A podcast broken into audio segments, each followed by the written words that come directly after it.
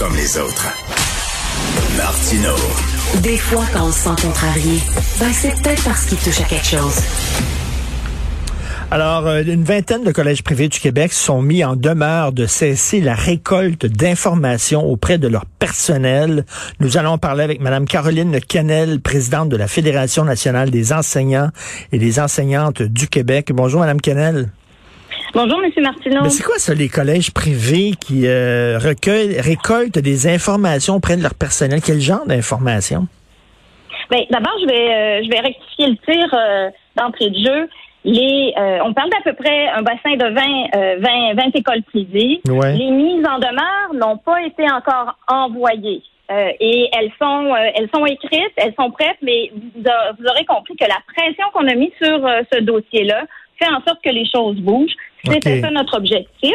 Donc, euh, euh, en, en, en, ce moment, notre équipe est encore en train d'être en réunion, de travailler, euh, mais l'objectif est d'obtenir une solution qui protège justement là, les l'identité, les, les, informations personnelles des membres. Mais si vous voulez, je vais vous faire un, récapitulatif de la journée d'hier, si ça vous intéresse. Ben oui. Ben oui, euh, donc on a eu 24 euh, heures assez intenses. Là, euh, on le sait, le docteur Arruda a demandé là, une opération de grande envergure de, du primaire jusqu'à l'université là, pour obtenir des données personnelles. Ce qui est arrivé, c'est que le, docteur Arruda a demandé que il demande les données disponibles aux établissements. Mais quel genre de données, quel genre de données personnelles on demande là de, de, de, de la part des enseignants? Ben, euh, les données disponibles habituellement d'un employeur, ben, ça va être le nom, l'adresse, la date de naissance, puis le numéro d'assurance sociale, je présume, puisqu'on est puisqu'on est payé. Mais il y avait toute une série, toute une liste dans la, la correspondance du docteur Arruda qui ajoutait le numéro d'assurance sociale, le nom du père, le nom de la mère, le lieu de naissance. Ce sont des, des informations que ne détiennent pas les employeurs euh, habituellement. Et là, on s'est rendu compte que dans plusieurs collèges privés, il y a des directions qui ont fait preuve d'un grand zèle. N'ayant pas toutes les données de la liste, ils sont mis à faire des cueillettes parallèles. Donc, ils n'ont pas envoyé les données disponibles, ils ont dit on va en, chercher davantage. Euh, puis, donc ça, déjà là, il y a un problème là, sur le fait qu'ils euh, vont chercher des données supplémentaires qui ne leur sont pas demandées. Puis aussi, c'est la façon de le faire parce que on a vu toutes sortes de choses apparaître. Là. Ces données-là, il fallait les envoyer sur un, site de Google Doc auquel beaucoup de monde avait accès. Euh, on a même vu euh, euh, un employeur demander les codes QR des, des, des, enseignants. Là, c'était même pas sur la liste demandée. Pouvez-vous imaginer? on demande, ce sont des informations extraordinairement sensibles, personnelles. Il, fallait donc agir là, de, de, toute urgence puis dire, le wow, on n'est pas, euh, vous n'êtes pas dans votre droit. Enfin, ils veulent faire, ils veulent faire comme un, ils, veulent faire un portrait de la vaccination là, chez les chez les enseignants.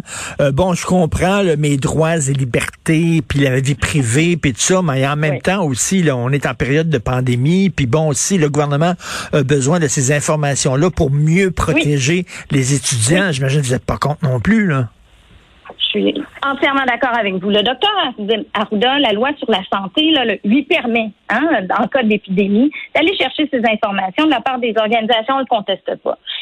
Notre fédération, elle est même favorable à obtenir ce portrait-là. Parce que euh, lorsqu'on prend des décisions aussi importantes, que ce soit la vaccination obligatoire ou des mesures préventives, ben, il faut avoir le portrait. Il faut prendre des décisions sur des données, pas sur des impressions. Donc, on n'est pas contre le fond de l'exercice. On est contre la forme que ça a pris. Je dirais la sonnette d'alarme qu'on a, on a tirée hier, ben, elle a donné des effets. Parce que justement, on est prêt à mettre des mises en demeure. Euh, là, tout à coup, là, il y a du monde qui se met à lire les directives un peu mieux, puis ils sont en train de reculer.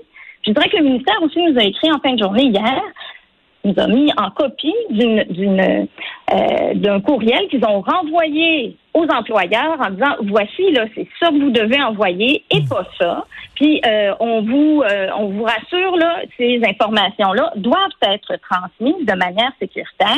C'est ce qu'on voulait obtenir comme information. Parce que là il y a des collèges privés qui demandent à leurs employés de leur fournir par exemple leur numéro d'assurance maladie puis le nom de leurs parents. Puis là il y a un enseignant qui dit attends une minute qu'est-ce que ça a à voir avec ma job d'enseignant? Pourquoi vous voulez mon numéro d'assurance maladie pour que je enseigner, puis nom de mes parents, c'est pas de vos maudites affaires. Mais là, on dirait que c'est une opposition de principe que vous faites, là. Mais la question des données, là, puis je, j'entends bien ce que vous dites, là. Hein. on est en temps de pandémie, euh, c'est des les données personnelles, c'est pas léger. On le sait là que le ministère de l'Éducation, il a été victime d'un vol de données en 2020, le 17 février. Il a indiqué que tous les enseignants du primaire, jusqu'au collégial, qui étaient dans, dans ces dans, dans ces dossiers, potentiellement avaient été euh, faisaient partie de cette fraude-là. On prend pas ça à la légère. Le chat mmh. chaudé craint l'eau froide. Euh, le ministère, euh, qui, qui vous comprenez qu'on n'était même pas au jeu, on n'a reçu aucune communication.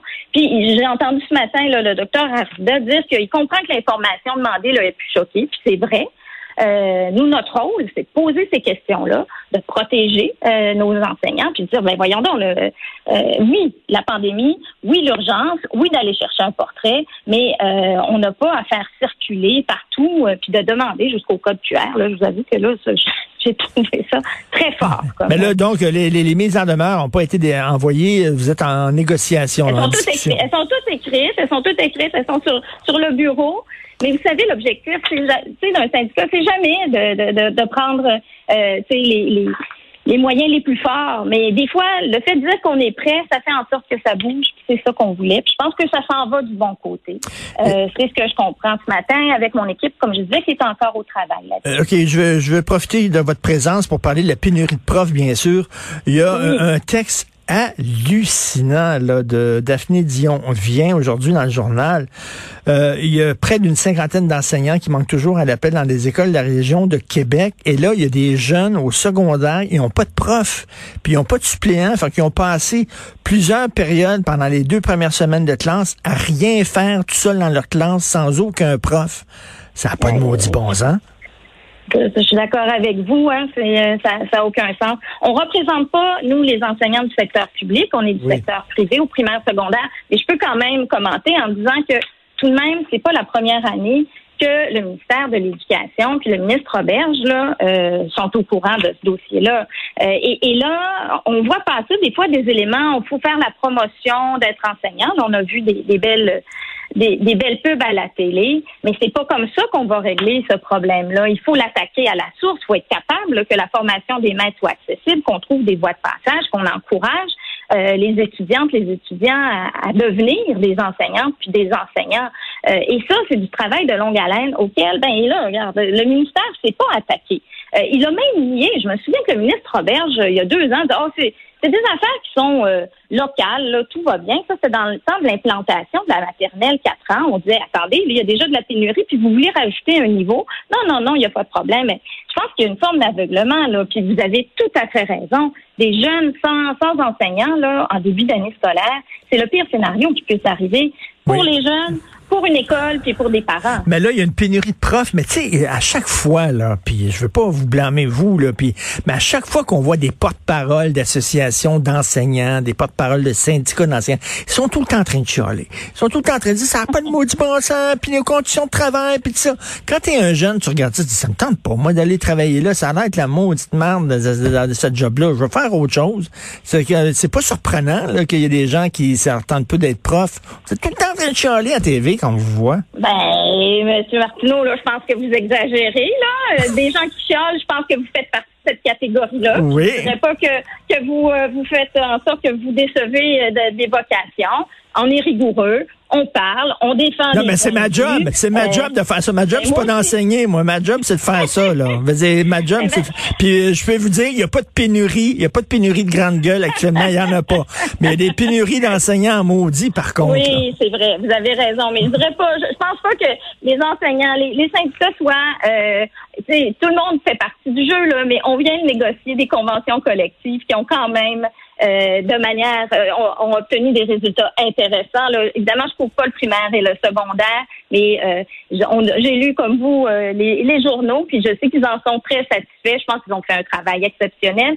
Ça, c'est propre à attirer des gens dans la profession quand on a de bonnes mais, conditions de travail. Mais, il faut dire, il faut dire aussi, il faut rappeler aussi que c'est le fun d'être prof, que c'est une belle job, que c'est agréable et tout ça. Veut dire pour donner le goût aux jeunes d'y aller. C'est la même chose avec les infirmières. Là. Je sais que c'est pas facile être infirmière. Mon Dieu, que j'aimerais pas faire ce job-là. Mais en même temps, quand on les voit, puis ils disent tout le temps, c'est épouvantable, c'est l'enfer. Après ça, ben surprenez-vous pas qu'il y a personne qui veut ben. s'en aller infirmier. Ben, je suis d'accord avec vous. Puis je vous mets au défi de, de faire venir à votre émission des enseignantes, des enseignants pour leur témoignage de, de, de du bonheur qu'ils ont à être particulièrement en présence en ce moment hein, avec euh, avec les jeunes du primaire jusqu'à l'université. À quel point ça les nourrit, à quel point ce, ce, ce travail-là est significatif puis il est important. Je pense que les médias aussi ont un rôle à jouer parce que, bien sûr, on va toujours mettre l'accent sur les cas difficiles, désespérés en hmm. temps de crise. C'est normal. Euh, mais euh, moi, ce que je sais de, mes collègues, euh, c'est qu'ils sont très heureux d'être de retour. Puis là, je pense dans les cégeps, les universités en présence, ils étaient à distance, hein, on le sait, hmm. tout l'an passé ou en grande partie. Ça, là, cette qualité-là là, de la relation elle est retrouvée avec bonheur, puis je peux, je peux en témoigner. C'est un élément très positif de cette rentrée. C'est vrai. Malheureusement, les médias, on s'intéresse aux avions qui s'écrasent et pas aux milliers d'avions eh qui se déposent sans aucun eh problème.